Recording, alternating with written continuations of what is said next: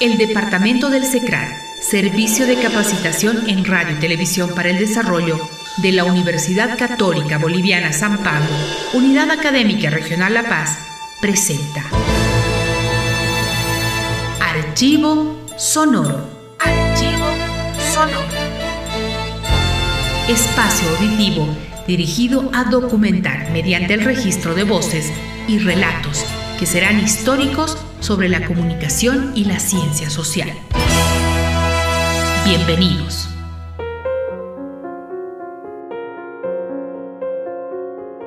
El proyecto Archivo Sonoro de la Universidad Católica Boliviana y del SECRAT le da la bienvenida a doctor Luis Ramiro Beltrán para ser una de las personas que enriquezca este caudal testimonial por su trayecto en el área de la comunicación social. Particularmente para el SECRAT es eh, significativa siempre su presencia porque esta institución nace con su inquietud hace ya 21 años. Nos encontramos este 22 de octubre de 2007 en el ánimo de dedicarle esta escucha a una de sus charlas que es tremendamente valorada por los estudiantes y que nos ayuda a recuperar los 50 años del trayecto de la comunicación y el desarrollo en América Latina. Entonces, doctor, bienvenido. Lo vamos a escuchar dándonos esta conferencia sobre la comunicación para el desarrollo en Latinoamérica, un recuento de medio siglo. Este documento ha sido presentado en el tercer Congreso Panamericano de la Comunicación, realizado allá en la Universidad de Buenos Aires en julio de 2005 en Buenos Aires, Argentina. Entonces, doctor, bienvenido a dejarnos este valioso testimonio para fines de orden académico y de consulta. Muchas gracias, estimado colega José Luis Aguirre, director del SECRAD de nuestra querida Universidad Católica, a la que Tuve el placer de apoyar, como usted dice, hace 21 años cuando yo trabajaba en UNESCO y cuando era el director catedrático, nuestro inolvidable amigo Jaime Reyes, para el nacimiento del SECRAT. Así que le agradezco mucho, me honran con su invitación y yo, me siento muy en casa. Y gracias por interesarse en este documento que pretende ser una reseña del medio siglo de ejercicio de esta disciplina. Bienvenido y entonces lo escuchamos. Gracias. Comenzaremos con un, pequeño detalle, eh, como un resumen de, introducción.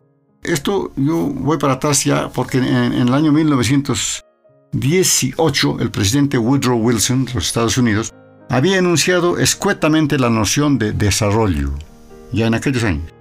Por cierto, tutelado en nuestro caso, pero hasta la Segunda Guerra Mundial, 1939 a 1945, se hablaba de la evolución de los países más bien en términos de avance desde el atraso, caracterizado por la primitividad y la miseria, con sus penosas secuelas, hasta el progreso, caracterizado por la civilización y la prosperidad que traía aparejado el bienestar.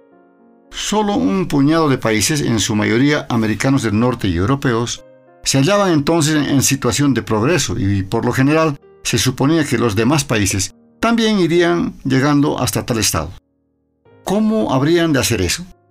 Aparentemente lo harían de un modo providencial, tal vez lento pero presumiblemente natural e ineluctable. Les bastaría con dejar pasar y dejar hacer, y si acaso empeñarse en imitar a los progresados ciegamente y al máximo posible. Aunque el colonialismo prevalecía ostensiblemente aún, no había conciencia clara ni menos admisión pública de que no pocas de las naciones que más habían progresado en el mundo lo habían hecho en alguna medida a expensas del atraso de los demás. Y tampoco se prestaba real atención a la opresora inequidad vigente dentro de cada país atrasado en desmedro de la mayoría de la población. Solo cerca del final del primer quinquenio de la era post-Hiroshima surgió con firmeza en el mundo la noción de desarrollo como sustituto de la de progreso.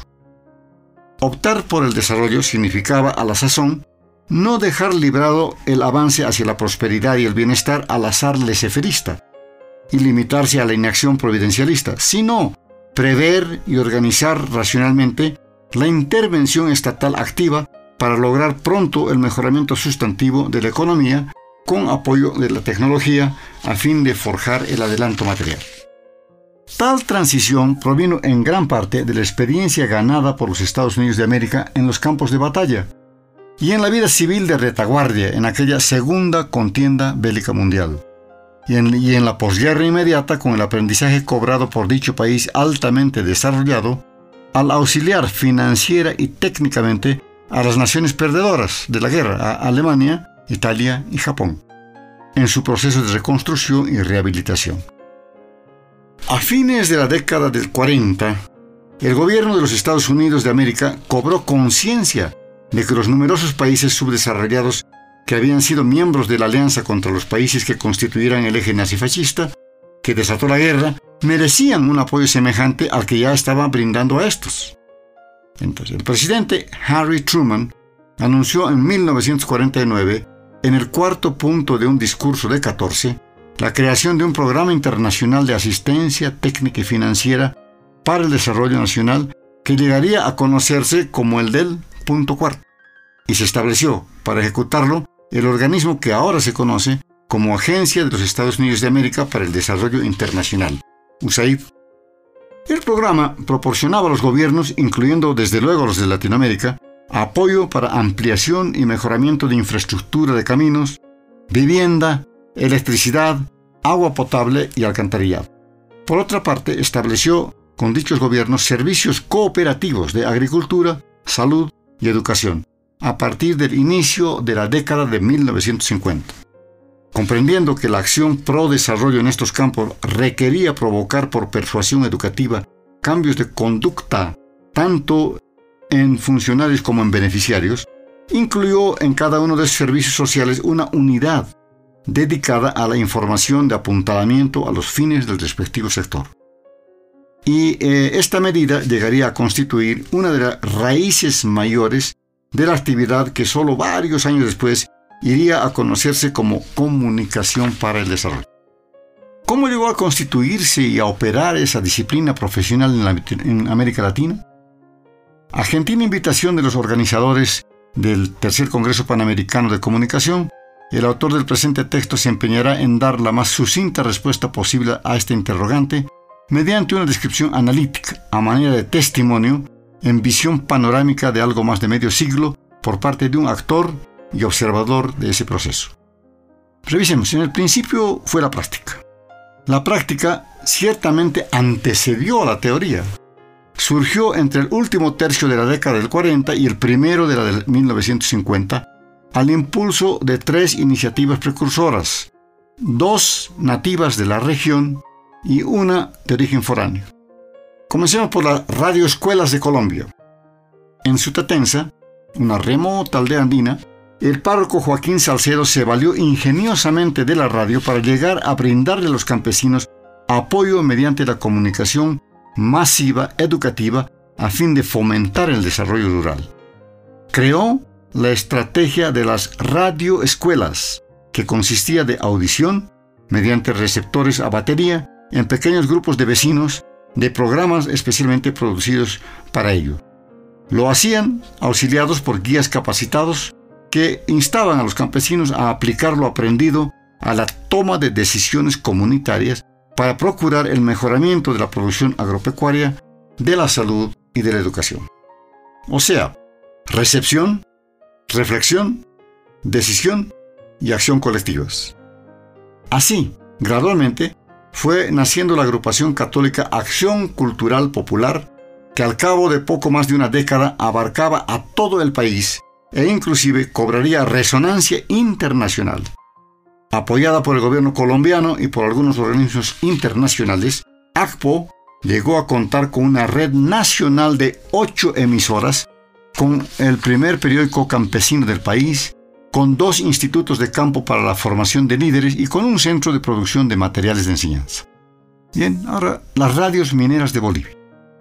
Unos 20 años antes de que se propusiera devolver la palabra al pueblo, se la tomaron en Bolivia paupérrimos trabajadores indígenas empleados en la extracción de minerales, resueltos a comunicarse mejor entre sí y a dejarse oír por sus compatriotas en español y en quechua, estos sindicalistas establecieron por sí solos, con cuotas de sus magros salarios y sin experiencia en producción radiofónica, pequeñas y rudimentarias radioemisoras autogestionarias de corto alcance. Las emplearon democráticamente, instaurando en forma gratuita y libre la estrategia de micrófono abierto al servicio de todos los ciudadanos, no solamente los trabajadores mineros.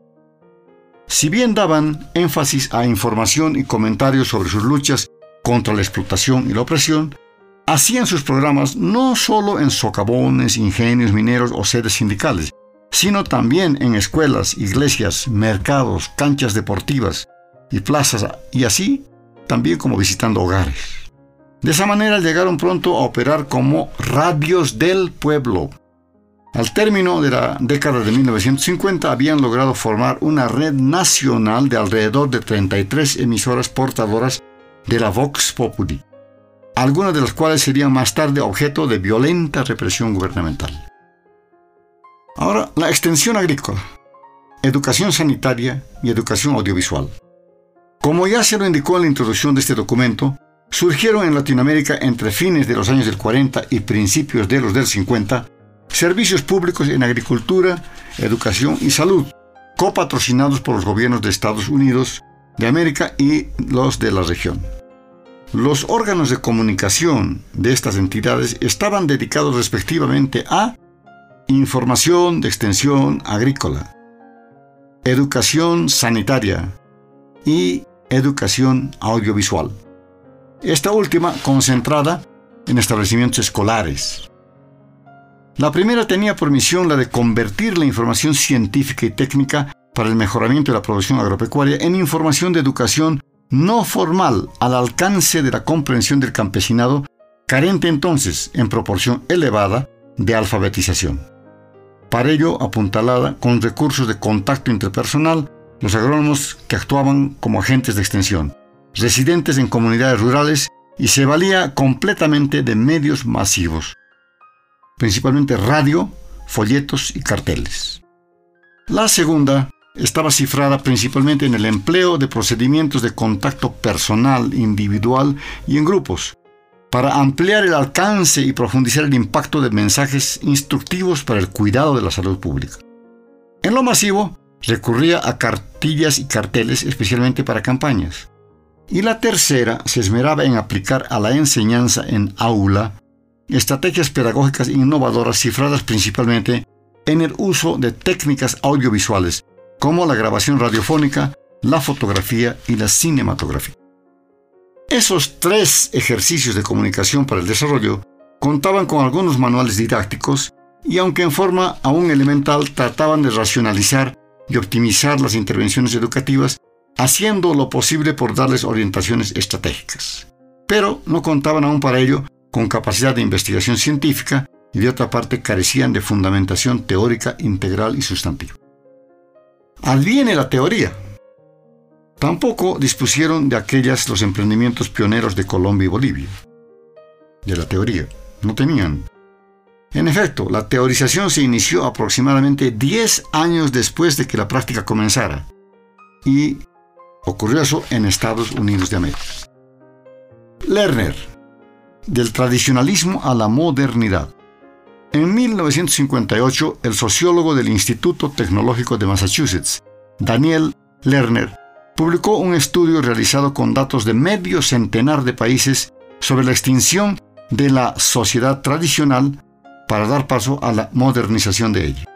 Verificó la existencia de clara y estrecha correlación entre el desarrollo nacional y la comunicación social. Halló que esa transición se daba en las siguientes etapas.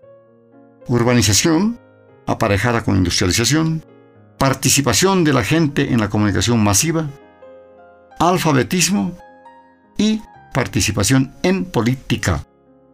Propuso que las funciones de la comunicación en tal proceso eran estas. Primero, crear nuevas aspiraciones.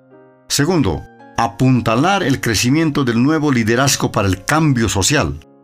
Tercero, fomentar una mayor participación de los ciudadanos en las actividades de la sociedad.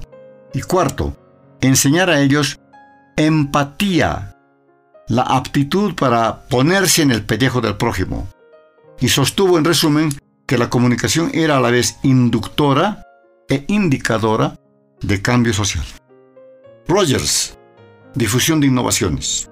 En 1962, Everett Rogers, sociólogo rural de Iowa, que se afincaría en la Universidad del Estado de Michigan, divulgó su teoría de la difusión de innovaciones como motor de la modernización de la sociedad. Definió a la innovación como una idea percibida como nueva por un individuo y comunicada a los demás miembros de un sistema social. Afirmó que para que la innovación fuera lograda, la conducta tenía que pasar por estas etapas. Percepción, interés, evaluación, prueba y adopción. Añadió que la difusión de la innovación dependía de la tasa de adopción de ella y comprobó que los innovadores eran en general aquellos que poseían elevados índices de ingreso, educación, cosmopolitismo y comunicación. Advirtió que en el principio del proceso solo había unos pocos adoptantes y al final unos cuantos no resultaban adoptantes. Pero a la mitad del periodo la mayoría de las personas se hacían adoptantes, si bien muy lentamente. Y encontró que en cada una de las etapas del proceso la comunicación cumplía papel clave por vía de diversos medios. Schramm, creación de un clima para el cambio. Clima para el cambio.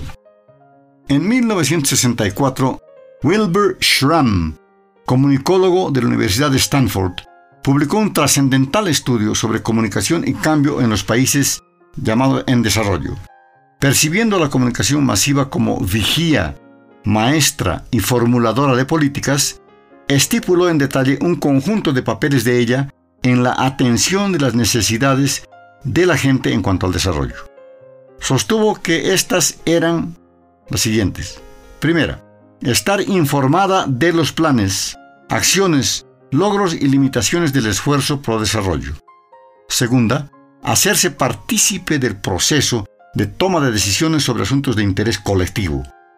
Y tercero, aprender las destrezas que el desarrollo les demanda dominar. Al cumplir aquellas funciones, los medios de comunicación configuraban, según señaló Schramm, una atmósfera general propicia a la consecución del cambio social indispensable para lograr el desarrollo. La divulgación mundial de ese planteamiento suyo, con apoyo de la UNESCO, contribuyó a hacer de este investigador y periodista el sumo sacerdote de la comunicación para el desarrollo. Derivadas en parte de esas teorías estadounidenses principales, tenderían a prevalecer en Latinoamérica, a mi ver, estas percepciones. La comunicación de apoyo al desarrollo es el uso de los medios de comunicación masivos, interpersonales o mixtos como factor instrumental para el logro de las metas prácticas de instituciones que ejecutan proyectos específicos en pos del desarrollo económico y social. La comunicación de desarrollo es la creación gracias a la influencia de los medios de comunicación masiva, de una atmósfera pública favorable al cambio que se considera indispensable para lograr la modernización de sociedades tradicionales mediante el adelanto tecnológico, el crecimiento económico y el progreso material. En 1966, eh, otro investigador y catedrático del Massachusetts Institute of Technology, MIT, E.T.L. de Solapool, delineó un perfil de la personalidad del hombre moderno y sostuvo que los medios de comunicación eran capaces de inducir a la gente a adquirir las características del mismo principalmente en tres maneras. Primera, forjando en las mentes de las personas imágenes favorables al desarrollo entendido como modernidad. Segunda, fomentando en ellas la consolidación o la formación de una conciencia de nación. Y tercero, estimulando la voluntad de planificar y de actuar en un vasto escenario. En 1967, Lerner y Schramm publicaron una compilación de las ponencias presentadas a un seminario internacional que ellos habían organizado dos años antes en Hawái sobre la comunicación y el cambio social en los países en desarrollo. Alcanzando sin demora amplia circulación internacional, este texto junto con nuevos aportes de Rogers, llegó a constituirse en otra pieza básica de la naciente literatura del RAM. La práctica de la comunicación para el desarrollo, aplicando los formatos operativos de origen estadounidense, aquí mencionados, se confirmó en la segunda mitad de la década de 1950 y consolidándose crecería en variedad e intensidad desde mediados de los años del 60. Fue tan amplia, diversa e intensa que su trayectoria en la región no resulta resumible aquí. Pero debe anotarse que contribuyó a ello sustantivamente el apoyo de organismos bilaterales como los del gobierno de Estados Unidos de América y el de los gobiernos de países europeos como Alemania y Holanda. Además, organismos multinacionales de escala mundial como la FAO, la UNESCO, la OPS, el UNICEF y el PNUD, y en la capital regional la OEA, especialmente por medio del Instituto Interamericano de Ciencias Agrícolas, IICA, hicieron también importantes aportes, así como los hicieron fundaciones privadas como la Rockefeller, la Kellogg y la Ford. Bien, la comunicación alternativa en acción. La estrategia colombiana de las radioescuelas fue difundiéndose sin mayor demora en toda la región. En efecto, por ejemplo, en Bolivia, ya a mediados de la década del 50, surgió la primera emisora de ese tipo en una zona rural poblada por indígenas aymaras, Radio Peñas, en el Altiplano de La Paz. Para mediados de la década del 60, con el patrocinio no impositivo de la Iglesia Católica, el número de tales emisoras, mayormente campesinas, había crecido en el país al punto de hacer necesaria su agrupación en la red cooperativa llamada Escuelas Radiofónicas de Bolivia, Herbol. Y ella había empezado a incorporar a su arsenal estratégico la figura de los reporteros populares, voluntarios de localidades rurales a los que se capacitaba como sus corresponsales. Al principio de la década del 70, apartándose ya un poco del enfoque propiciado por ACPO en Colombia, con apoyo de la Asociación Latinoamericana de Escuelas Radiofónicas, Herbol, comenzó a reorientar sus labores en concepción y en forma para favorecer una educación integral y participativa identificada con la equidad y la democracia. Y a partir de 1980, dicha red cuatrilingüe de alcance nacional, manejada con amplia intervención indígena, asumiría un compromiso con la lucha de los pobres y los marginados, tan franco que provocaría a veces coerción y hasta represión gubernamental contra algunas de sus operaciones. Era lógico que la comunicación protagonizada por el pueblo recurriera preferencialmente a la radio por ser el medio de menor costo de equipamiento y de mayor facilidad de operación, así como el de más amplio alcance. Por eso, los latinoamericanos fueron creando estrategias de uso pro-democrático de dicho medio, especialmente desde principios de los años del 70. Una sobresaliente fue la denominada Cassette Foro Rural, creada en Uruguay por Mario Kaplun. Era un recurso sencillo pero muy útil para propiciar el diálogo a distancia entre agricultores cooperativistas. Otra fue la de las cabinas radiofónicas, puestos de grabación y contacto establecidos en territorio campesino por un sacerdote de la Tacunga, Ecuador, para dar a los pobladores capacitados la oportunidad de enviar desde ellos mensajes a una emisora central que los divulgaba. También se distinguieron en otros valiosos ejercicios de radio popular comunicadores de Perú, México, República Dominicana, Nicaragua y Cuba, este último que combinó programas radiofónicos con visitas a escuelas y hogares por brigadas de capacitación en salud y educación. Por otra parte, Colombia y México estuvieron entre los países que se valieron de la radio como instrumento de apoyo a la, instrucción formal en aula. Y si me permite agregar, también surgió lo que en Bolivia se llamaría un cine junto al pueblo. El Salvador apoyó a esa enseñanza por medio de la televisión y México llegó a establecer una red de canales dedicada a respaldar programas de desarrollo rural, además de ensayar el empleo de la telenovela para educación no formal sobre salud reproductiva. En Brasil, grupos de audaces periodistas crearon la estrategia de la prensa nanica, en miniatura quiere decir, conformada por pequeños periódicos casi clandestinos como singular expresión de resistencia del pueblo a las dictaduras castrenses. En Perú, un emprendedor maestro de escuela, Miguel Ascueta, promovió en Villa El Salvador, un barrio limeño muy pobre, sobrepoblado por emigrantes campesinos indígenas, la conformación gradual de un sistema de múltiples medios alternativos. Ellos comenzaron con periódicos murales y boletines en mimeógrafo, apelaron luego a altoparlantes y al cine en sitios públicos, usaron la radio y llegarían un día a contar hasta con su canal de televisión. Y ya a principios de los años del 50, como he dicho, se comenzó a perfilar aquel cine protagonizado por Jorge Ruiz y por Jorge Sanginés, que se acercó más que nada al pueblo indígena de Bolivia y que contribuyó a sentar algunas de las bases para lo que años más tarde iría a ser el movimiento del nuevo cine latinoamericano. Festivales de música de bailes, ferias, pancartas, teatro callejero, concursos y funciones de títeres fueron otros de los procedimientos empleados en varios países de la región para decir lo que los grandes medios no decían. ¿Cuál desarrollo y para qué? Desde fines de los años del 40 se implantó en Latinoamérica junto con la asistencia técnica y financiera de Estados Unidos de América, el modelo de desarrollo en vigencia en aquel país y en los de Europa Occidental. Adoptado con ciego optimismo por los gobiernos de América Latina, iría a ser aplicado sin vacilación ni ajustes. Pero ya a principios de los años del 60 comenzaron a registrarse claros indicios de la inoperancia de aquel paradigma, pero los gobernantes no les prestaron atención. A mediados de esa década surgió en cambio un movimiento regional de economistas y científicos sociales que inició el cuestionamiento crítico a aquel modelo. Planteó una denuncia y propuesta que dio en llamarse teoría de la dependencia. Destacó la pronunciada y perjudicial injusticia que prevalecía en el intercambio comercial de bienes y servicios entre la región y Estados Unidos de América. Venderle barato materias primas y comprarle caro productos manufacturados producía un déficit crónico y creciente para los latinoamericanos.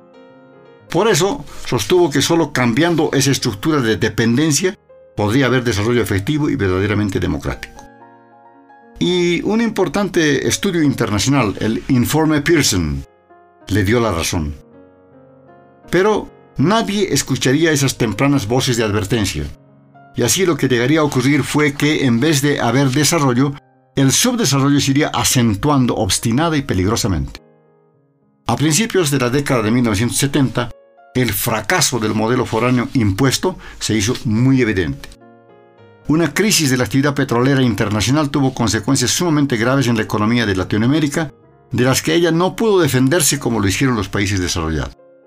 Vulnerable por causa de su extrema dependencia de Estados Unidos de América, la región vio ya a mediados de esa década bajar rápidamente sus tasas de crecimiento y le resultaría inevitable hacer recortes en los gastos públicos afectando como siempre a los más desamparados. Para cubrir los déficits acumulados por obra del inequitativo régimen de intercambio mercantil, los gobiernos latinoamericanos tuvieron que aumentar su deuda externa a plazos de amortización más cortos y con tasas de interés más altas. Pero el modelo de desarrollo causante de más subdesarrollo quedó en vigor en la región. En 1973 propuse entender al desarrollo como un proceso dirigido de profundo y acelerado cambio sociopolítico que genere transformaciones sustanciales en la economía, la ecología y la cultura de un país, a fin de favorecer el avance moral y material de la mayoría de la población del mismo en condiciones de dignidad, justicia y libertad.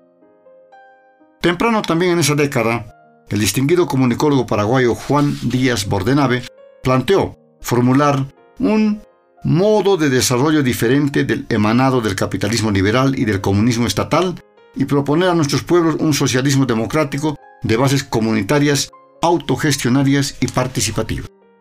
En 1974, la Declaración de Cocoyoc, emitida en México, constituyó un manifiesto político regional que formuló bases para un desarrollo más humano, equitativo y democrático. En 1975, la Fundación Dag Hammarskjöld de Suecia presentó a Naciones Unidas una propuesta de un modelo mundial para otro desarrollo que tenía como premisa fundamental el cambio estructural para la desconcentración del poder. En 1976, un equipo multidisciplinario organizado en Argentina por la Fundación Bariloche planteó al cabo de un año de estudio con apoyo canadiense por conducto del Centro Internacional de Investigación para el Desarrollo un modelo latinoamericano mundial para forjar por cambio estructural una nueva sociedad, cifrada en la equidad, en la plena participación del pueblo, en la toma de decisiones y en la protección del medio ambiente. Y también en 1976, en una singular revisión de sus convicciones, el ilustre investigador estadounidense de la comunicación para el desarrollo Everett Rogers pronosticó la extinción del paradigma dominante aludiendo al modelo clásico de desarrollo. En argumentación de ocho puntos de severa crítica al mismo, se sumó a los precursores cuestionamientos y proposiciones de latinoamericanos, cuya influencia sobre la modificación de su pensamiento en la materia se conocería luego públicamente con franqueza e hidalguía ejemplares. Ningún gobierno prestó atención a proposiciones como estas y así el subdesarrollo antidemocrático siguió en pie. En efecto, a la altura de 1978, la situación en Latinoamérica era de aumento del desempleo, salarios más bajos y precios más altos y aguda inflación. El 40% de las familias cayó a niveles de pobreza crítica, mientras las élites conservadoras se enriquecían más y el autoritarismo seguía sojuzgando al pueblo. El decenio de fuego. Como se lo ha señalado hasta aquí, la década de 1970 fue trascendental en América Latina en cuanto a procurar el cambio de la situación en múltiples sentidos en favor del pueblo. Centenares de personas se empeñaron en incrementar y mejorar la práctica de nuevos formatos comunicativos, y varios estudiosos de la comunicación, a la par con hacer proposiciones para el cambio del modelo de desarrollo, se esmeraron en renovar la teoría sobre la comunicación. En efecto, al empezar esa década, una pléyade de bien documentados analistas académicos comenzó a producir en varios países de la región una importante literatura de protesta y de propuesta, que ventiló en debates en ella y más tarde, inclusive fuera de ella. Denunció al mismo tiempo la dependencia de Latinoamérica de potencias foráneas y la dominación interna de las mayorías empobrecidas por las minorías enriquecidas tanto en términos de la comunicación como en los del desarrollo. Rebeldes con causa, no desaforados radicales, esos jóvenes investigadores y docentes propusieron soluciones integrales y medidas de cambio profundas por las vías del consenso y de la legalidad, y dieron aportes cruciales a emprendimientos internacionales, principalmente los propiciados entonces por la UNESCO, como el de la formulación de políticas nacionales de comunicación. Comenzando por brindar bases conceptuales de ellas y esta definición que me tocó proponer a fines de 1971 en París. Una política nacional de comunicación es un conjunto integrado, explícito y duradero de políticas parciales de comunicación armonizadas en un cuerpo coherente de principios y normas dirigidos a guiar la conducta de las instituciones especializadas en el manejo del proceso general de comunicación de un país. La UNESCO organizó en 1974 en Bogotá la primera reunión de expertos en tales políticas que se realizaba en el mundo. Esos pensadores latinoamericanos forjaron un rico conjunto de consideraciones, conclusiones y recomendaciones. Aunque extraoficialmente su informe iría a servir como plataforma para las deliberaciones de la primera conferencia intergubernamental sobre políticas nacionales de comunicación en América Latina, patrocinada también por UNESCO en San José de Costa Rica en 1976. Ella llegó a realizarse pese a la dura y tenaz oposición de las agrupaciones interamericanas de propietarios y directores de medios de comunicación masiva que hallaban cualquier proposición normativa opuesta a la libertad de expresión. A pesar de ese hostigamiento empresarial, la reunión logró cumplir su cometido. Desembocó en la Declaración de San José, que vino a constituir una suerte de credo oficial de la comunicación alternativa para la construcción democrática, y produjo 30 recomendaciones específicas para el establecimiento por cada país de la región de sus políticas mediante un Consejo Nacional pluralista, así como unas cuantas propuestas para acciones cooperativas regionales. Sin embargo, la presión obstructiva del sistema empresarial sobre el sistema político sería tan fuerte que ni siquiera en los tres países cuyos gobiernos se organizaron post San José para efectuar los cambios acordados, Venezuela, Perú y México, resultó posible establecer las políticas. Y así, la anomia favorable al status quo antidemocrático prevalecería infortunada e indefinidamente. Lo que vino a encender al mismo tiempo las llamas de una controversia mundial fue la proclamación por el movimiento de los países no alineados, con liderazgo principalmente yugoslavo y árabe, primero de un nuevo orden internacional de la economía y luego de un nuevo orden internacional de la información, conocido como NOMI. Ambas propuestas provocaron el áspero y enconado rechazo por parte de los países desarrollados firmemente resueltos a mantener intacta su expoliatoria hegemonía. Varios autores latinoamericanos hicieron valiosas contribuciones a la reflexión sobre el tema, pero la única institución social que se hizo eco de sus inquietudes fue la Iglesia Católica, no los partidos, ni los sindicatos, ni las agrupaciones profesionales. En el último tercio de la década del 70, el ácido debate llegó hasta los mayores foros gubernamentales internacionales, la Asamblea General de Naciones Unidas y la Conferencia General de la UNESCO. La salida transaccional que pudo lograr la UNESCO para poner fin a la virulenta confrontación fue la creación de la Comisión McBride, que presentó en 1980 su informe final a la Asamblea General de dicho organismo.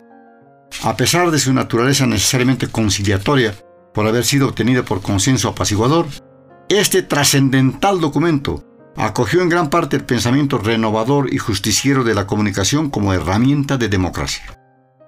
Pero, lamentablemente, el impulso transformador de los países no alineados no lograría pasar de la enunciación a la acción. Y así, la resistencia de los países desarrollados al cambio se probó abrumadora y paralizante, y así vino a quedar guardado en la nevera del tiempo el sueño del cambio justiciero. Adiós Aristóteles. También en la década de 1970 los latinoamericanos fueron precursores en cuestionar al imperante modelo clásico de comunicación y en proponer su reemplazo. Es decir, aquel que nacido a fines de los años 40 en Estados Unidos con el esquema de Harold Laswell, quien dice qué, en cuál canal, a quién y con qué efecto, fue refinado y expandido a mediados de los años 60 por Wilbur Schramm y David Berlo en fuente, mensaje, canal, receptor, efecto. Lo criticaron por percibir la comunicación como un proceso unidireccional, monológico y vertical impositivo de transmisión de mensajes de fuentes activas a receptores pasivos, sobre cuya conducta ellas ejercen así presión persuasiva para asegurar el logro de los efectos que buscan. Objetándolo por mecanicista, autoritario y conservador, varios comunicólogos de la región emprendieron paulatina pero resuelta y creativamente el diseño de lineamientos básicos para la construcción de un modelo diferente. O sea que se pusieron a repensar la naturaleza del fenómeno de la comunicación en función de su realidad económica, social, política y cultural. El impulso crítico precursor lo dio en 1963, sucinta pero sustantivamente, el venezolano Antonio Pascuale. En 1969, el pedagogo brasileño Paulo Freire, también en forma breve pero enjundiosa, criticó desde el exilio en Chile al modelo clásico en su versión de extensión agrícola. Y entre 1972 y 1973, el estadounidense Frank Gerace hizo desde Bolivia y Perú el primer intento de extrapolar el pensamiento freiriano sobre educación para la libertad por medio de la concientización basada en el diálogo forjador de la comunicación horizontal. Así se fue constituyendo el núcleo generador de la propuesta para la democratización de la comunicación, cuyos adelantados fueron el paraguayo Juan Díaz Bornave, el español de larga residencia en Latinoamérica Francisco Gutiérrez, la argentina María Cristina Mata y el brasileño Joao Bosco Pinto. Al promediar esa década, apuntalaron ejemplarmente el emprendimiento, entre otros, el uruguayo Mario Caplún y el argentino Daniel Prieto. Cerca del término de ella, el peruano Rafael Roncayolo y el chileno Fernando Reyes Mata entraron también en la lid con brío, haciendo valiosos aportes a la construcción de nuevos modelos. El argentino Máximo Simpson estipuló como características de la comunicación alternativa, también llamada dialógica, popular, participatoria, a las siguientes. Primera, acceso amplio de los sectores sociales a los sistemas. Segunda, propiedad social de los medios. Tercera, contenidos favorables a la transformación social. Cuarta, flujos horizontales y multidireccionales de comunicación. Y quinta, producción artesanal de los mensajes. Y en 1980, recapitulando las críticas y procurando conjugar las propuestas, esbocé lineamientos para la formulación de un modelo de comunicación horizontal, cifrado en el acceso, el diálogo y la participación, entendidos como factores interdependientes. Para enmarcar mi esquema, formulé esta definición general.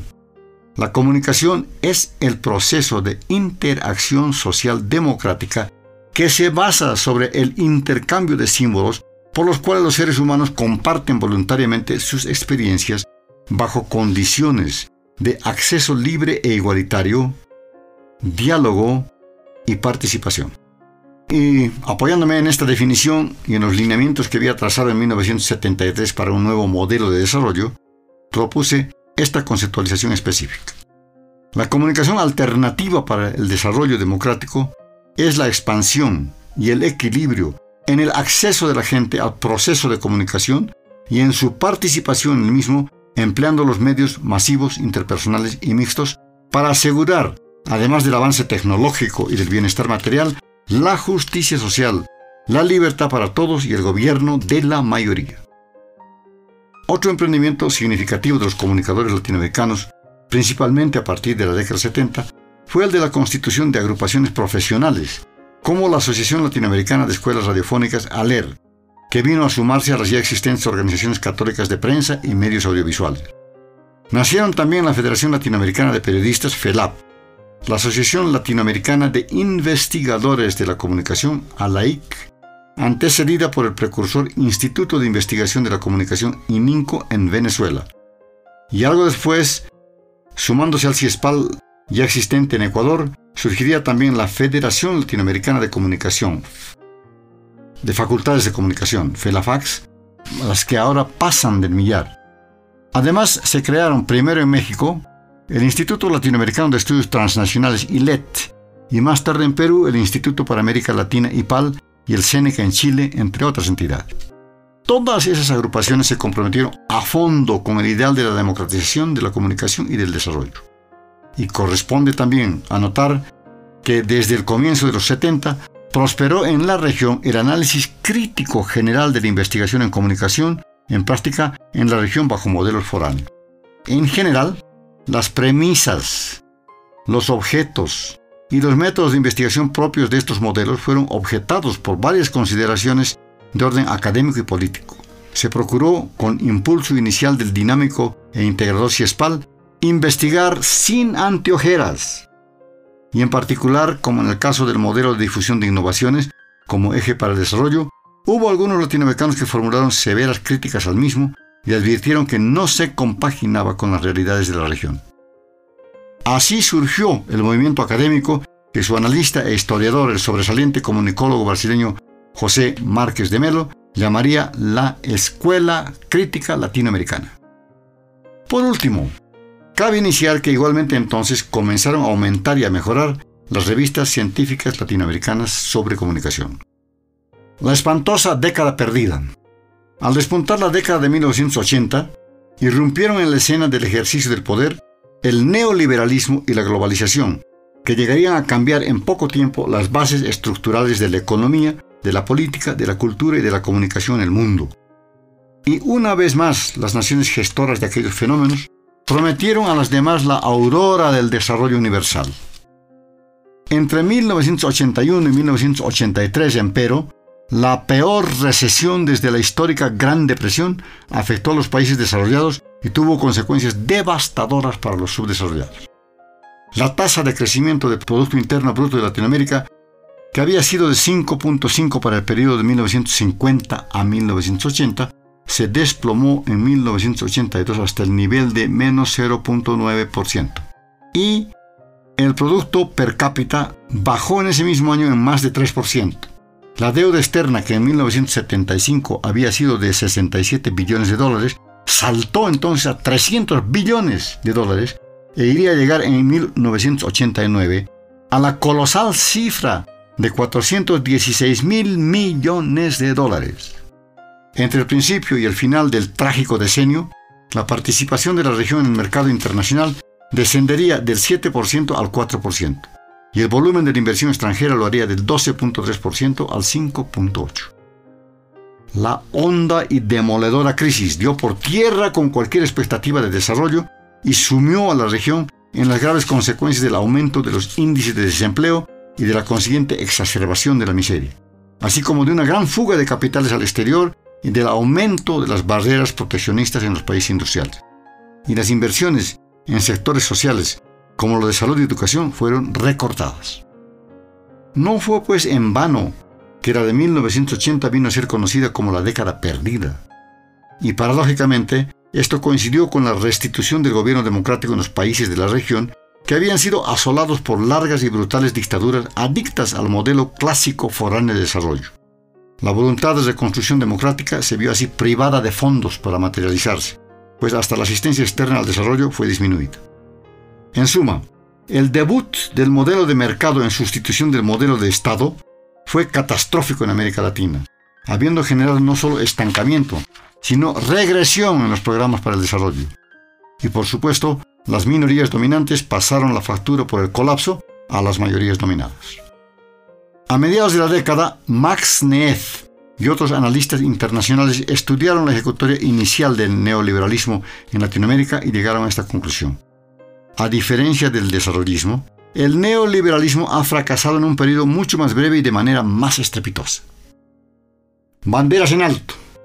Desalentada por el fracaso en la lucha por las políticas de comunicación y por un nuevo orden mundial de información y la comunicación, la combatividad intelectual latinoamericana por la democratización de la comunicación vio algo menguado su brío en el primer tercio de la década del 80. Pero, a diferencia de lo ocurrido en cuanto al desarrollo, esa década no fue perdida, ni en la reflexión ni en la acción de los comunicadores latinoamericanos que permanecieron batallando por el ideal del cambio estructural en pos de la equidad y la libertad. Hubo, por una parte, apreciables aportes a la literatura del ramo y surgieron nuevos horizontes conceptuales, en tanto que se mantuvieron muy activos los ejercicios de comunicación alternativa para el desarrollo democrático. Al inicio de la década se produjeron valiosos empeños de compilación de la, literatura regional sobre comunicación para el desarrollo democrático a cargo del brasileño José Márquez de Melo en la jurisdicción de Brasil, del argentino Máximo Simpson a escala regional y de Elizabeth Fox estadounidense y Héctor Schmuckler argentino también en la esfera latinoamericana. A mediados de la década, el peruano Rafael Roncagliolo hizo lo propio en dicho territorio. Y al finalizar la década, Márquez de Melo iría a aportar otra compilación, esta vez de alcance regional. A lo largo del primer quinquenio, no pocos de los autores de textos de la histórica década del 70 continuaron activos en la producción de documentos. Juan Díaz Bordenave se destacó con trabajos sobre temas como estos, teoría y práctica de la democratización de la comunicación, principios de comunicación para el desarrollo rural, poniendo énfasis en el cambio de la extensión agrícola a la participación campesina, y participación del pueblo en la comunicación y el desarrollo. Además de proponer la pedagogía del lenguaje total, Francisco Gutiérrez se ocupó de la relación entre democracia y participación, y en asocio con Daniel Prieto planteó la mediación pedagógica como forma de educación alternativa a distancia. Márquez de Melo escribió sobre democracia y la comunicación en la región, especialmente en términos de un planteamiento de la propuesta de políticas nacionales de comunicación. También Rafael Roncaliolo siguió haciendo aportes al estudio de la relación de la comunicación con la democracia y con el desarrollo. Fernando Reyes Mata se concentró en las búsquedas democráticas y la comunicación alternativa. El economista colombiano Antonio García lo hizo analizando comparativamente la comunicación para la dependencia con la comunicación para el desarrollo libre y democrático. Y para dar solo un ejemplo más, el autor del presente ensayo siguió también haciendo entonces contribuciones a tal temática. Poco después de mediados de la década, el comunicólogo español, radicado en Colombia Jesús Martín Barbero, había abierto un surco de renovación en el pensamiento académico latinoamericano sobre la comunicación popular y su nexo con el desarrollo que pronto iría a probarse muy fértil e influyente. Propuso un nuevo enfoque analítico de los medios de comunicación en sociedades como las de Latinoamérica, especialmente en relación con la modernidad. Sostuvo que la comunicación es un fenómeno más de mediaciones que de medios, una cuestión de cultura, y propuso que por lo tanto había que verla también desde el ángulo de la recepción de los mensajes en vez de hacerlo solo desde el de la emisión de ellos. Comillas, y estamos descubriendo estos últimos años, acotó él, que lo popular no habla únicamente desde las culturas indígenas o las campesinas, sino también desde la trama espesa de los mestizajes y las deformaciones de lo urbano, lo masivo. El original planteamiento tuvo amplia resonancia en la investigación sobre comunicación en la región y generaría en ella una sustantiva línea de estudio. La década de 1990 fue rica, especialmente en los países andinos, en creativas reflexiones sobre la comunicación relativa al desarrollo. La abrió otra contribución a la reflexión por el precursor venezolano Antonio Pascuali en su obra El orden reina, dedicada a explorar las posibilidades de respuesta de los latinoamericanos a la agravada situación de la comunicación por el exponencial aumento del poderío tecnológico y económico de Estados Unidos de América y de otras naciones altamente desarrolladas. En 1992, Javier Esteinú Madrid hizo en México penetrantes análisis de los procesos de comunicación en América Latina en los tiempos del libre mercado. Y en ese mismo año, Washington Uranga aportó precursoras propuestas para el uso de las nuevas tecnologías. A fines del primer tercio del periodo, Rosa María Alfaro, sobresaliente seguidora del enfoque de Jesús Martín Barbero, publicó en su país, Perú, una efectiva propuesta de una comunicación para otro desarrollo, que percibió a este como un fenómeno de relación sociocultural y no nada más que como un recurso tecnológico para producir efectos en el comportamiento humano, además de considerarla válida por sí misma y no simplemente como un complemento de los programas de desarrollo. Coetáneamente y coincidentemente, Ivonne Ceballos, también en algún grado identificada con Martín Barbero, propuso en Ecuador que se viera la comunicación no meramente como factor instrumental, sino también como agente de mediación. A mediados de la década, otro admirador más de las ideas de Martín Barbero, segundo Armas Castañeda, propuso en Perú revalorizar la virtud estratégica de la comunicación en el proceso del desarrollo, contribuyendo a construir ciudadanía y fomentando la participación protagónica del pueblo. Cerca de fines de la década, los comunicólogos colombianos José Miguel Pereira, Jorge Iván Bonilla y Julio Eduardo Benavides propusieron que sin perjuicio de su función de apoyo a los programas de desarrollo, la comunicación cumpliera también otros papeles, como el de fortalecer la capacidad expresiva de la gente y el de facilitar los enlaces e intercambios entre individuos y agrupaciones para robustecer el tejido social en su integridad. Y otro estudioso colombiano, Carlos Cortés, hizo al mismo tiempo un perceptivo inventario de la comunicación para el desarrollo en la región. También entonces Migralia Pinedo de Alcázar hizo notar en Venezuela que ante la irrupción de las nuevas tecnologías telemáticas de comunicación, el desequilibrio informativo internacional o intranacional se había expandido e intensificado al punto de agrandar la brecha de su desarrollo y obligar a reformular políticas de comunicación democrática desde la perspectiva de la población marginada.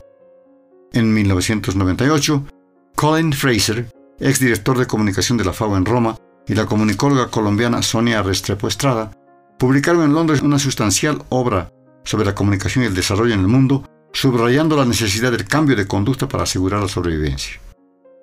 El volumen comenzó con una introducción conceptual que destacaba el papel de la comunicación en la participación democrática para lograr aquel cambio. Presentó luego bien fundadas y amenas descripciones analíticas de cinco casos, uno de escala mundial sobre el nacimiento de la estrategia de movilización social para inmunización con apoyo de comunicación, y los demás de escala nacional sobre desarrollo rural, sobre comunicación para la planificación familiar y sobre usos creativos de la radio para generar cambios en la sociedad. Entre ellos, subrayaron el precursor ejercicio de Radio Sutatense de Colombia, pero dedicaron la mayor atención al caso mexicano del ambicioso programa de desarrollo rural integrado del trópico húmedo que favorecía la creación de pequeñas o medianas empresas con participación comunitaria y que fue apuntalado por un sistema de comunicación identificado por la sigla PRODERIT. Sustentado en lo financiero por el Banco Mundial y apoyado por la asistencia técnica de la FAO, este sistema operó desde 1978 hasta 1995. Dio énfasis a la comunicación participativa entre el personal, individual y en grupos, auxiliada principalmente por el uso del video por medio de unidades de campo que atendieron a 35.000 familias. Al terminar la década, el periodista ecuatoriano Gonzalo Ortiz Crespo produjo en Ecuador una reseña reflexiva de la situación de la comunicación en Latinoamérica en términos de la influencia de la globalización sobre los medios, otro examen útil para repensar el papel de ellos en el desarrollo. Y simultáneamente el comunicador boliviano Alexis Ayllón Valverde esbozó desde Ecuador una nueva perspectiva del papel de la comunicación para el desarrollo como instrumento de control cultural, entendido como la capacidad de las personas para resistir por influencia de su entorno social, la imposición de una cultura ajena a la suya. En 2002, un par de destacados periodistas y comunicólogos hicieron, por encargo de la Oficina de UNESCO para Centroamérica y Panamá, recuentos analíticos de dos áreas temáticas que ella cultivó recientemente con prioridad. Uno fue el realizado por la especialista colombiana en comunicación cívica Ana María Miralles Castellanos de las actividades de la UNESCO en materia de comunicación para el desarrollo urbano. Y el otro estuvo a cargo del especialista boliviano en comunicación y política José Luis Exeni, que se ocupó de las operaciones de dicho organismo internacional en pro de comunicación para una cultura de paz. Ambas recapitulaciones sumarias forman parte de la colección Vox Civis que publican en cooperación UNESCO y Radio Nederland. Rosa María Alfaro publicó en 2004 un balance crítico de las culturas populares y la comunicación participativa que desembocó en una propuesta para efectuar ajustes y reorientaciones acordes con los cambios económicos y políticos de los últimos tiempos. En ese mismo año, Néstor García Canclini señaló un cambio de agenda en las industrias culturales. Advirtió la subordinación de los productos culturales nacionales y locales a una organización transnacional y plantó luego la noción de que la defensa de la diversidad cultural constituye el eje del proyecto de la sociedad del conocimiento. Al mismo tiempo, Guillermo Mastrini pasó revista detenida al estado de la economía política de las industrias culturales en su país, Argentina, al influjo de la economía neoliberal. Verificó la creciente concentración de la propiedad de los medios en manos de unos pocos que dominan los mercados, en tanto que el Estado carece de la resolución y el vigor necesarios para instaurar políticas culturales. En ese mismo año, César Bolaño y Valerio Britos analizaron la situación de las políticas de comunicación en el gobierno de Lula hallando que si bien éste mostraba una posición sobre ellas más adecuada que la del régimen anterior, no parecía comprometerse aún con la formulación de la política nacional de comunicación que hace falta. Igualmente, en 2004, el especialista argentino en comunicación para el desarrollo Gustavo Sima de Villa dedicó entonces un libro a criticar la razón intervencionista en materia de desarrollo sustentable y a señalar los desafíos que la comunicación enfrenta para poder apuntalar al mismo. En el ya feneciente primer quinquenio del nuevo siglo, la producción de literatura del ramo ha tenido una continuidad, tal vez no intensa, pero significativa. Ilustra ello el caso de Bolivia, en la que se han dado algunas contribuciones importantes en tal periodo. Se destaca entre ellas un libro del 2002 de Teresa Flores Bedregal sobre la comunicación para el desarrollo sostenible, que define las funciones de esta en tal proceso principalmente en estos términos. Primero, promoverlo en en sus múltiples dimensiones y a diversos niveles. Segundo, propiciar una nueva ética de equidad y respeto al medio ambiente, a la diversidad biológica y cultural y a los derechos humanos, especialmente en el caso de las minorías. Tercero, servir como vehículo de expresión y participación social y política de los ciudadanos. Cuarto, ser instrumento para el diagnóstico y la solución de los problemas locales de comunidades. Y quinto, potenciar el empleo de canales locales de comunicación y propiciar el uso de las nuevas tecnologías por los grupos sociales más desfavorecidos. Y sexto, contribuir a la articulación de los procesos comunicativos en la planificación de programas de desarrollo. El prologuista Juan Díaz Bordenave pronosticó que este libro será recibido con entusiasmo por las escuelas de comunicación del tercer mundo. Otra de dichas contribuciones bolivianas también en 2002 fue una nueva percepción de la comunicación para el cambio social por José Luis Aguirre Alvis desde la realidad de la multiplicidad cultural y la diferencia. Luego, en 2003, Carlos Camacho reflexionó sobre el derecho a la información como práctica de formación y desarrollo de ciudadanía comunicativa, concepto sobre el que eh, propuso un modelo. Un cuarto aporte en 2005 fue un examen de Alfonso Gumucio Dagrón de la diferencia universal entre los de arriba y los de abajo, en cuanto al derecho a la información y al derecho a la comunicación. Y en materia de Radio del Pueblo, Karina Herrera Miller analizó la situación de las tres emisoras mineras sobrevivientes en Bolivia en tanto que Carlos Arroyo se ocupó por inversa de las emisoras comunitarias aymaras de reciente nacimiento, estudios ambos de 2005 también.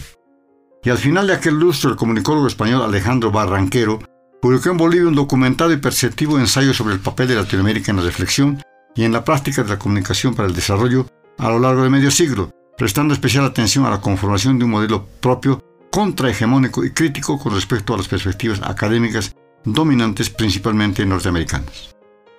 Comunicación para el cambio social. En el presente primer quinquenio del tercer siglo de la humanidad, la fe en las virtudes de la comunicación para promover la construcción del desarrollo democrático se mantiene en pie en Latinoamérica en cierto grado y en algún modo tanto en la práctica operativa como en la teorización profesional. Sucede esto pese a que la gran mayoría de los gobiernos aún no la entiende a cabalidad ni la aprovecha plenamente, ya que lamentablemente se le enseña apenas en un puñado del millar de facultades de comunicación con que cuenta hoy la región. Al apoyo técnico y financiero que brindan para comunicación educativa algunos organismos gubernamentales nacionales e internacionales y unos cuantos organismos no gubernamentales comprometidos con el desarrollo, se suma excepcionalmente el de algunas fundaciones públicas y privadas. Entre estas últimas, confirmando una vieja tradición suya de servicio, se destaca la Fundación Rockefeller con sede en la ciudad de New York. En 1997, su departamento de comunicación, dirigido por Denise Greyfelder, comenzó a propiciar, a partir de una reunión en Bellagio, Italia, amplia intensamente en el mundo, la comunicación para el cambio social. Entendiendo por tal, en principio, un proceso de diálogo privado y público a través del cual los participantes deciden quiénes son, qué quieren y cómo pueden obtenerlo. De este concepto surge el planteamiento de que las comunidades deben ser actoras protagónicas de su propio desarrollo, de que la comunicación no debe ser necesariamente sinónimo de persuasión, sino primordialmente mecanismo de diálogo horizontal e intercambio participativo, y que en vez de centrarse en forjar conductas individuales, deba ser en los comportamientos sociales condicentes con los valores y las normas de las comunidades.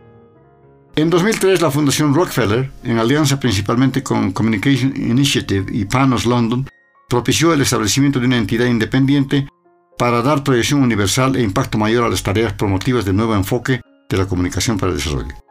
Ella se llama Consorcio de Comunicación para el Cambio Social y tiene su sede en la ciudad de New York, desde donde brinda sus servicios a países de África, Asia y América Latina. Se trata de una red mundial de profesionales de la práctica, la investigación y la docencia de comunicación que ayuda a forjar la capacidad de comunidades marginalizadas para crear y manejar procesos de mejoramiento de su vida al cobijo de la democracia, la equidad y la tolerancia. Director ejecutivo de sus programas operativos con sede en Brasil es Alfonso Gumucio, comunicador boliviano de larga y productiva trayectoria en países africanos, asiáticos y latinoamericanos, al servicio de varios organismos internacionales. Él produjo para Rockefeller en 2001 un estudio titulado Haciendo Olas, que recogió medio centenar de testimonios de experiencias de comunicación alternativa para el cambio social en varios países de Latinoamérica, Asia y África. Y en los años recientes ha publicado artículos en revistas y presentado ponencias en congresos y seminarios explicando y promoviendo la comunicación para el cambio social. El consorcio organizó además en 2004 en Veraggio, Italia, una reunión de consulta de expertos de diversos países para hacer una selección preliminar de artículos principales sobre comunicación para el desarrollo, publicado a lo largo de medio siglo en distintos idiomas. A la fecha está entregando a la imprenta los manuscritos finalmente escogidos para integrar una compilación en libro. Y por otra parte, apoya al robustecimiento de las facultades de comunicación de algunos países de la región con miras al establecimiento de programas de posgrado en el ramo de comunicación para el cambio social. La utopía irrenunciable. Pese a las aspiraciones frustradas y a los contrastes sufridos, los comunicadores latinoamericanos comprometidos con la construcción de una nueva sociedad no han alzado las manos para abdicar de sus ideales. Resulta imposible reseñar aquí, ni siquiera una forma sintética, lo que han venido haciendo en las décadas del 80 y 90 para mantenerse en pie de combate pese al nuevo contexto económico, político y tecnológico, abrumadoramente contrario al cambio estructural pro democracia, real y embelesado por las promesas de la llamada sociedad de información.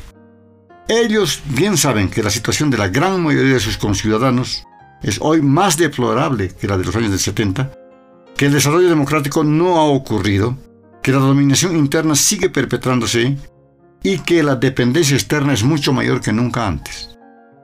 Y son muy conscientes de que ese empeoramiento abarca también y en grande y creciente medida a la situación de la comunicación. Estamos, afirma por ejemplo el comunicólogo boliviano de larga trayectoria internacional Alfonso Gumucio, peor en muchos sentidos la concentración de medios en pocas manos es mayor que antes. La privatización de las frecuencias de los medios del Estado ha eliminado casi completamente a la radio y la televisión de servicio público. Por influencia de las grandes empresas multinacionales, ya no se discute la información como un hecho cultural y social, sino como un hecho de mercado. Esos consorcios mercantiles transnacionales dominan en efecto hoy mucho más que nunca el negocio publicitario y el flujo noticioso. Y los países desarrollados, Estados Unidos de América, los de la Unión Europea y Japón controlan el 90% de la producción de bienes y servicios informativos electrónicos del mundo. Un poco más de la mitad de los 550 millones de computadoras que hay en él están en Estados Unidos, Japón, Alemania, Inglaterra y Francia. A estos mismos países corresponde algo más de dos tercios del total mundial de usuarios del Internet que llega a 320 millones. Y mientras Estados Unidos de América cuenta con el 57% del total mundial de internautas, Latinoamérica solo cuenta con el 1%. En resumen, en vista de la presencia de la nueva tecnología telemática, la brecha de comunicación entre países desarrollados y subdesarrollados se ha agigantado colosalmente. La prédica crítica de varios latinoamericanos es pues inclusive más válida hoy que otrora, mucho más válida. Por tanto, no están dispuestos a renunciar a la utopía justiciera y siguen luchando con fe y con denuedo con las armas de la teoría y de la práctica en medio de un mar de conformismo con el status quo caracterizado por la adscripción al mercantilismo y al tecnologismo ciegos propios de la era neoliberal y globalizante. Así lo muestran reflexiones relativamente recientes en libros, revistas e informes, en particular en países como Perú, Colombia, Venezuela, México, Brasil, Argentina y Bolivia. Y así lo corroboran pronunciamientos realizados en varias reuniones profesionales, cuando menos desde la mitad de la década del 80 hasta el arranque del nuevo siglo. Veamos solo tres de ellos. Declaración de Lima, y PAL 1990. Hoy más que ayer, con énfasis sobre la práctica antes que sobre la retórica, hay que procurar una nueva comunicación, sin mitificar formas y slogans ni desconocer los cambios, pero sin renunciar al ideal supremo de una comunicación libre de intereses económicos y políticos y a la vez participatoria, sujeta a criterios de solidaridad y justicia. Declaración de la Paz, OSIC al UNDA al UCLAP 1992. Democratizar la comunicación es un objetivo que hoy queremos reafirmar. La comunicación subordinada a las reglas del mercado desaloja al hombre como protagonista central del diálogo, de la solidaridad y de la decisión autónoma de su porvenir. La incomunicación es mayor pese a que aumente el número de medios y de consumidores. Declaración de la Conferencia sobre Nuevos Escenarios y Tendencias de la Comunicación en el Umbral del Tercer Milenio, Quito 2001. La convergencia entre sociedad de mercado, y racionalidad tecnológica disocia la sociedad en sociedades paralelas, la de los conectados a una infinita oferta de bienes y saberes y la de los excluidos tanto de los bienes como de la capacidad de decisión y del ejercicio del poder. Carlos Valle, Argentina. La comunicación es uno de los temas decisivos para la década del 90 y para el futuro de la humanidad. Nos puede llevar a la reconciliación o a la destrucción. La creciente brecha entre ricos y pobres continúa ensanchándose los medios de comunicación siguen multiplicándose y gozando de un desarrollo tecnológico sin precedentes mientras miramos azorados a la concentración de su poder en escasas manos. Por último, Antonio Pascual y Venezuela, 1990. En el futuro habrá que ser más realistas, más pragmáticos, más convincentes, concretos, exigentes, tenaces y eficientes. Reconfirmemos solemnemente nuestro propósito de no cesar hasta que a nuestras comunicaciones les llegue la hora de la democracia, de la utilidad social y de la calidad. Cierro comillas. Así sea, colegas.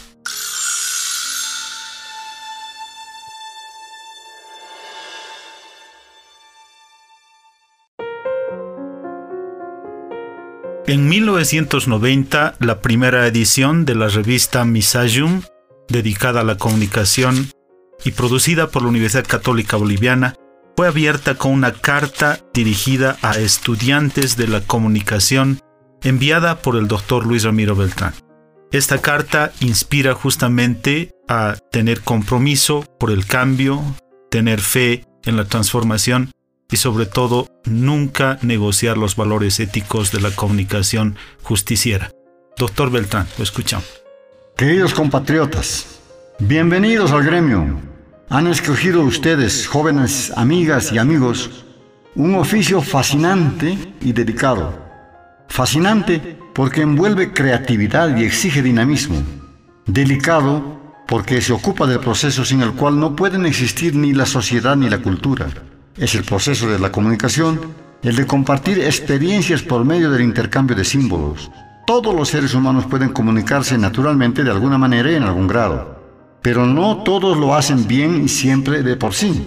Por eso tienen que haber algunos que se especialicen en facilitar la comunicación de los demás.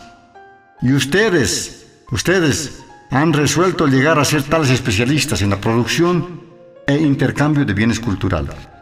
Los felicito por ello y les deseo éxito en el estudio que ha de conducirles a profesionalizarse en este campo de fundamental importancia para la interacción social. Nuestro país necesita más y mejores especialistas en comunicación que los demás países de Latinoamérica. Como saben, los bolivianos somos muy pocos para tan grande y tan dislocado territorio. Los caminos son escasos y malos, y ni luz ni telefonía llegan al campo suficientemente aún. Vivimos pues dispersos y sin conocernos debidamente, sin unirnos suficientemente. A las distancias físicas y limitaciones tecnológicas se suman las marcadas diferencias culturales determinadas por la pluralidad étnica de nuestra población. Aspecto saliente de ello es la variedad de idiomas con predominio de los autóctonos. También hay todavía diferencias muy injustas en la distribución del poder económico y político en la sociedad. Los más son dominados y perjudicados por los menos. Hay pues múltiples y fuertes barreras contra la comunicación social en Bolivia, mucho más que las que se dan en otros países. Si no las superamos, si no aliviamos sustantivamente esta incomunicación, nunca podremos alcanzar plenitud como nación libre y soberana, y la propia subsistencia de ésta seguirá amenazada. O sea, la comunicación social eficiente es indispensable para la sobrevivencia y el desarrollo de nuestro país. Hacen pues muy bien ustedes en aspirar a ser comunicadores profesionales. Bolivia los necesita. ¿Qué tienen que estudiar? Sin duda, los principios y las técnicas del arte de producir y distribuir mensajes orales, escritos y audiovisuales, sea por medios interpersonales o por los masivos. Es decir, tienen que adquirir pericia especial en hablar, escribir, diseñar, dibujar y pintar, fotografiar, filmar y por otra parte, hasta entender la música, el teatro, la escultura y la arquitectura como vehículos de comunicación. Pero, la buena comunicación requiere algo más que el dominio de recursos artísticos. Requiere de conocimientos científicos para lograr eficacia. Por tanto, ustedes tienen que aprender también algo de investigación social, que les permita obtener conocimientos confiables sobre los públicos y sobre la relación de ellos con los mensajes y los medios, según las intenciones que generan. Tienen que entender la influencia de la comunicación en el comportamiento de las personas y deben asegurarse de que sus investigaciones no se salgan del contexto de nuestra realidad. Tienen que conocer bien a nuestro pueblo si van a ayudarle eficazmente a comunicarse más y mejor. En estrecha relación con la investigación está la documentación. Es necesario que aprendan a registrar, manejar, citar y conservar adecuadamente libros, folletos y otros papeles. Este conocimiento bibliográfico es indispensable para que ustedes puedan aprovechar plenamente la información que consignen. La aptitud artística de producción y la aptitud científica de observación solo pueden ser empleadas óptimamente si se sabe además programación por ella ha de entenderse la destreza administrativa para formular y aplicar políticas y estrategias y delinear planes y montar proyectos, así como aquella de fiscalizar y evaluar los resultados de ello. Los comunicadores que carecen de estas destrezas no pueden aspirar a la eficiencia, viven improvisando y adivinando, no organizan sus esfuerzos ni miden sus recursos. Esa es una onerosa e improductiva forma de trabajar. Cuídense mucho de no caer en ella. El artista produce mensajes, el científico genera conocimientos y el estratega propicia racionalidad. Idealmente, todo comunicador profesional debería ser una mezcla equilibrada de los tres. Pero en la práctica solo muy pocos pueden ser igualmente capaces en todos esos campos de la disciplina, pues cada uno de ellos demanda aptitudes distintas y así lo normal es que uno tienda a preferir una de las tres áreas. En efecto, muchos son artistas, algunos son científicos y muy pocos son estrategas. Aprenda pues de las tres cosas, pero decidan a tiempo en cuál de ellas les gustará profundizar sus estudios, definen cuál les gusta más y para qué se sienten más aptos. Ninguna de aquellas es superior y subalterna a las otras, todas son igualmente válidas, interesantes y necesarias. Hay, por supuesto, otras más que un buen comunicador debería conocer. Por ejemplo, la ética profesional, especialmente importante en nuestro oficio, o la cultura general humanista, herramienta clave para el desempeño serio de nuestra profesión, y hasta la aptitud para aprender por sí mismo. Pero para mí, lo principal que debemos agregar al esquema de nuestra formación, en última instancia, es el desarrollo de la capacidad de pensar. Y este involucra cultivar el secreto de la continua renovación, la costumbre de, dudar que lleva al anhelo de inquirir y a la voluntad de cambiar. ¿Les atrae todo esto? Espero que sí. Que se sientan realmente entusiasmados por el universo de la comunicación, que hayan deleite al aprender y practicar el oficio de comunicadores. Porque, créanme, es imposible llegar a hacer algo muy bien si no se siente pasión por ello. Tienen que amar mucho la profesión de comunicación como para poder dedicarle 5 o 6 años de sus vidas a conquistarla. Y tienen que amarla no tanto por lo que ella pudiera llegar a brindarles, sino por el solo placer de ejercerla. Si no aniden ustedes un sentimiento así, si no disfrutan de jugar con los símbolos, las imágenes, las palabras, pregúntense si habrán escogido correctamente lo que será el quehacer probablemente definitivo de su existencia. Si la respuesta fuera negativa, no vacilen en buscar cuanto antes otro rumbo. Y si su motivación principal fuera la expectativa de obtener altos ingresos en el ejercicio profesional, estén seguros de que la comunicación no es la profesión para ustedes, pues en general en ella se goza mucho, pero se gana poco.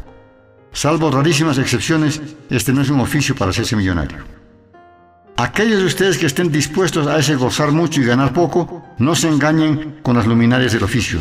No sueñen todos con ser rápidamente estrellas de televisión, ni directores o gerentes de medios al año de graduados. Vean la profesión con realismo, sin encandilamiento por lo superficial. En Bolivia se ha dado recientemente una irracional proliferación de escuelas universitarias de comunicación. En ellas estudian muchos más hombres y mujeres que los que el mercado actual de empleo puede absorber. Es preocupante la gran desproporción entre la oferta y la demanda de empleo en comunicación. No hay ocupación inmediata, atractiva y segura más que para un mínimo de los que egresan cada año de casi una docena de aquellas escuelas. Ni las empresas comerciales, ni los organismos estatales, ni las entidades no gubernamentales aumentan puestos para comunicadores a la tasa irracional a la que aumentan hoy dichas instituciones de enseñanza. Es tan acentuada esa grave disparidad que si ustedes no quieren estudiar en vano, tienen que ir pensando desde ahora mismo en contribuir de alguna manera a ampliar la demanda y limitar la oferta. Y para eso deben prepararse en destrezas que antes no parecían necesarias y prever promoción para crear más empleos en nuestro oficio alistarse para convencer a gobierno y no gobierno que necesitan comunicadores profesionales. Por eso, no se alucinen con una televisión que vive básicamente de enlatados. No aprendan solo a escribir guiones audiovisuales. Piensen en mejorar la radio, que también es numerosa, recordando que más de la mitad de nuestros compatriotas no saben leer ni escribir. Calculen estimular al Estado para que cumplan su deber de hacer comunicación para el desarrollo y promover la cultura y la educación. No traten de ser solamente periodistas, publicistas y relacionadores públicos. Piensen que la comunicación eficaz es necesaria en todas las instituciones de una sociedad, desde la iglesia hasta los sindicatos. Familiarícense con los requerimientos de la comunicación popular alternativa y piensen en trabajar para ayudar a satisfacerlos. Por tanto, no se dediquen solo a lo masivo, cultiven también lo interpersonal y lo de grupo. Aprendan a ser bien modestos sonovicios y no solamente a firmar costosos documentales. Prepárense a publicar pequeñas revistas institucionales o historietas gráficas. Hagan buena diagramación de diarios porque no todos serán jefes de redacción. Aprendan locución y serigrafía y adquieran por lo menos una comprensión básica del aymara y el quechua, los idiomas mayoritarios de nuestro país y prevean para más tarde el posgrado si prefieren ser estrategas o científicos, pues en el nivel académico básico no se alcanza a enfatizar estas áreas. En suma, sean realistas en cuanto a las opciones en su futuro profesional y comprométanse cuanto antes, con imaginación y sin pesimismo, en luchar ustedes mismos por la expansión del mercado y la limitación de la desbordada formación profesional, a fin de que ésta se ajuste a las reales necesidades y posibilidades de nuestro país. No quiero cerrar estas líneas sin comentar dos preocupaciones que surgen a menudo en mis conversaciones con jóvenes como usted. Una es la aparente dicotomía teórico-práctica y la otra es el propósito y la naturaleza de la tesis para el grado universitario. En mi experiencia, muchos piensan que la práctica es lo principal en el estudio y pocos piensan que la teoría es lo primordial. La preferencia por la práctica nace de un pragmatismo que es plausible si no se lo exagera, pero también suele provenir de un menosprecio por las ideas como si ellas fueran poco útiles. Al revés, algunos de los que favorecen la prelación para la teoría suelen considerar la práctica asunto menor. Les confieso que para mí esta contraposición no tiene ningún sentido.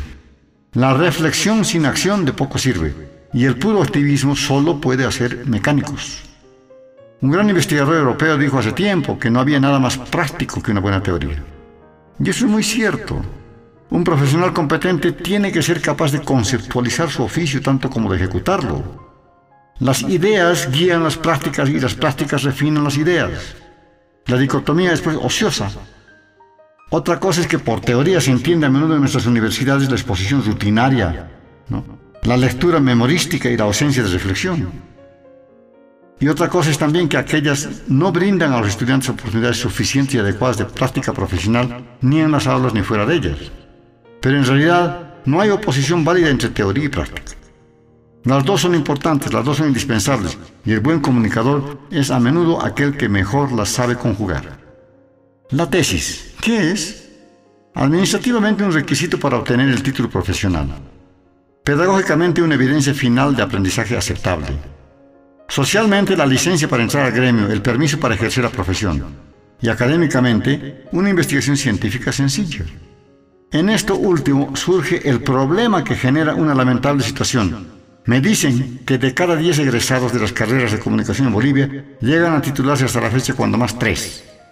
Si el estimado no tiene error, el caso es grave, porque supone que centenares de jóvenes están gastando tiempo, dinero y esfuerzo en estudiar en vano largos años solo para quedar desocupados o tener que dedicarse a otras actividades para subsistir. ¿Qué origina esa situación? Me parece que por una parte las insuficiencias y las deficiencias de las universidades en la enseñanza del pensamiento y del método científico. Por otra parte, la negligencia de no pocos estudiantes que prefieren postergar lo más posible su tesis y el exceso de ambición de algunos que tratan de abarcar demasiado territorio en su tesis y esperan que ellas, a más de dar constancia de cumplimiento y patente de corso, sean también aportes importantes a la producción del conocimiento, obras que les brinden prestigio de una vez. Si una percepción del problema como esta no es equivocada, ustedes debieran evitar caer en tal error.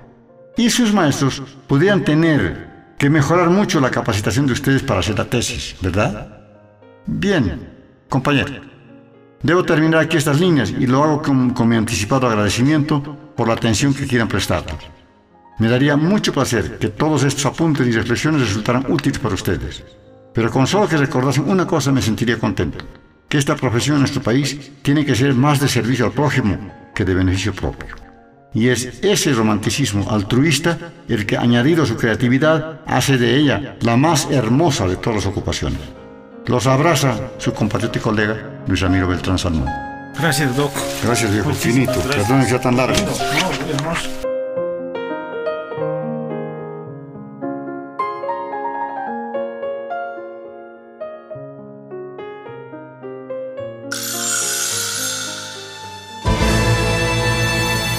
Archivo Sonoro, SECRAT UCB. Archivo Sonoro, SECRAT UCB. Para aproximarse a la historia vívida de los hechos y construir la memoria de la comunicación y la ciencia social. Hasta la próxima.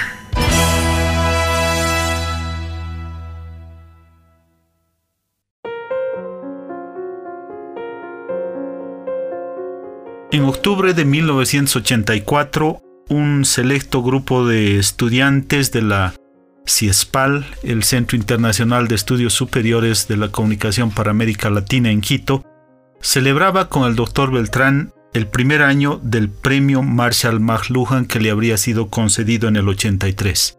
Allí le pedían dirigirse justamente a las generaciones de nuevos comunicadores para inspirarlos en seguir su camino en este trabajo esperanzador por una comunicación democrática.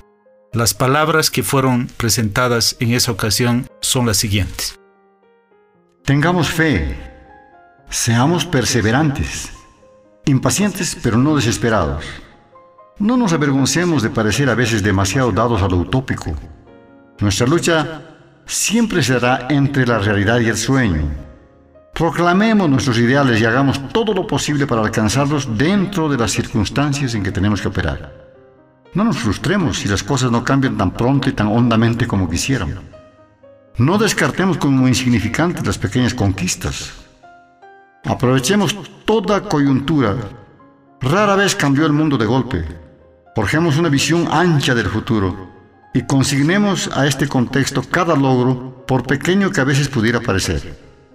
Construyamos el nuevo mundo de la comunicación piedra sobre piedra. Conjuguemos la audacia con el realismo, lo poético con lo pragmático. Aportemos lo posible, cada uno a su modo y en el lugar en que le toque enfrentar el reto. ¿Por qué tenemos los ojos tan a menudo volcados hacia afuera cuando nuestras realidades son tan vigorosas? Sería lamentable caer en el parroquialismo, pero no enajenemos nuestras preocupaciones propias simplemente por seguir modas foráneas. Tomemos del exterior todo lo que sirva a nuestros fines. Desestimemos lo accesorio o lo que no se compagine con la urgencia de nuestros problemas y con la modestia de nuestros recursos. Tengamos una perspectiva universalista, afincada en nuestras propias raíces. Recibamos mucho, pero esforcémonos por dar algo en retorno. Seamos creativos, no imitadores sumisos. A veces los apremios de la acción no nos dejan reflexionar, pero nos toca hacerlo toda vez que sea posible. ¿Hacia dónde vamos? ¿A quién servimos? ¿Para qué investigamos? ¿A quién se dirigen nuestras enseñanzas? Manejamos los instrumentos de acción social demasiado poderosos para actuar sin meditar sobre las consecuencias de los usos que de ellos hacemos. No hay comunicación sin consecuencias. Nuestro oficio exige siempre compromiso y responsabilidad. En mayor grado que en los casos de otras ocupaciones, la nuestra incide sobre la vida de los demás. No hay mensajero aséptico. Eso es lo grave y lo hermoso de nuestro oficio. Harto hemos avanzado especialmente en las últimas dos décadas, pero aún falta mucho por hacer. Felizmente, tenemos una creciente energía para el combate y aumentan los guerreros día a día inconteniblemente. América Latina es la región del mundo más inquieta en materia de comunicación social. Inquietud de rebeldía, inquietud de cambio y creatividad, inquietud de alumbramiento.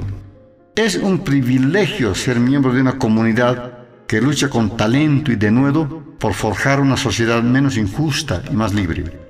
Y es un gran placer sentir que la comunicación, nuestra pasión y empleo, puede hacer un aporte decisivo al logro de tan alta aspiración.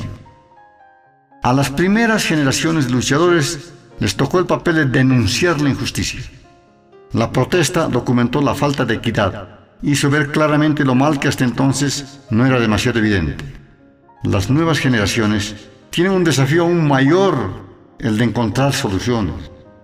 Transitarán de la indignación hacia la enmienda. No me cabe duda de que sabrán hacerlo. Reciban por ello desde ya el abrazo solidario de sus colegas que van quedando en adelante retaguardia.